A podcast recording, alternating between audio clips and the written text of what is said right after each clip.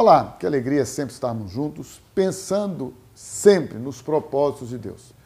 Obviamente, pelo tanto que você já tem me assistido, me ouvido, é, você sabe, eu primo, eu prezo pelos princípios da palavra de Deus. Não me interessa as questões religiosas, doutrinárias no sentido institucional, nas questões relacionadas com regras, preceitos e doutrinas que os homens desenvolvem, criam, estabelecem.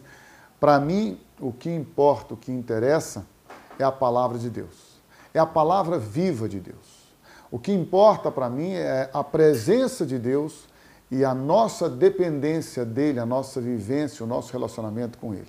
Não adianta você e eu termos uma religião, estarmos congregando num prédio, haja vista que prédio não é a igreja prédio, esse local que nós, você e eu nos reunimos para uma celebração, não é a igreja. A igreja somos nós, você e eu. As pessoas, elas sim constituem a igreja.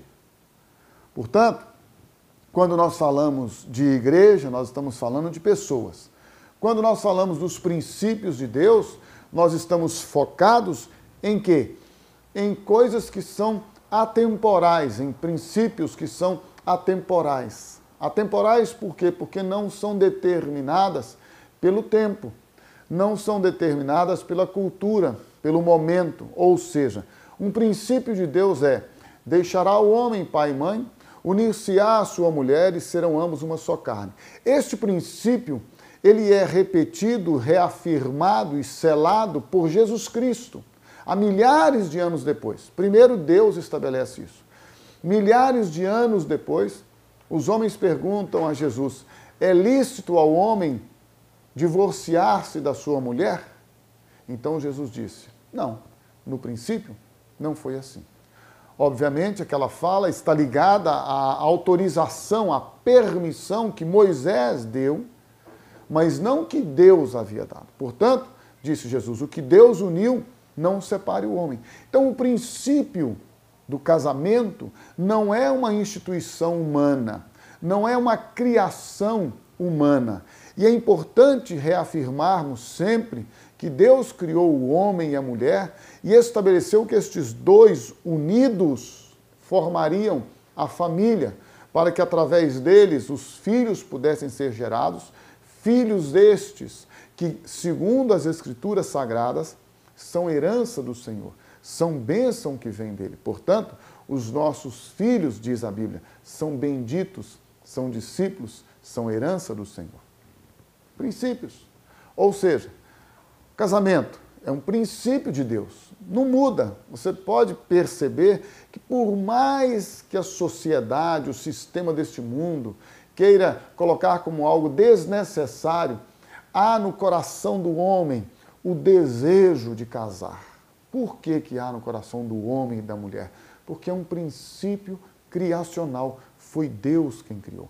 Por que, que há o desejo do homem buscar o Criador? Veja, porque nós somos criaturas. Ainda que nós tenhamos, vivenciemos a tentação de sermos como Deus, pois este foi o motivo da queda, da provocação, a incredulidade, na verdade, foi o motivo, a base, a incredulidade em Deus e na Sua palavra, mas a, a, a tentação se deu por querer ser como Deus. Mas nós, no mais profundo do nosso íntimo, nós sabemos que nós somos criaturas, fomos criados. Então desejamos descobrir e nos relacionar com quem nos criou.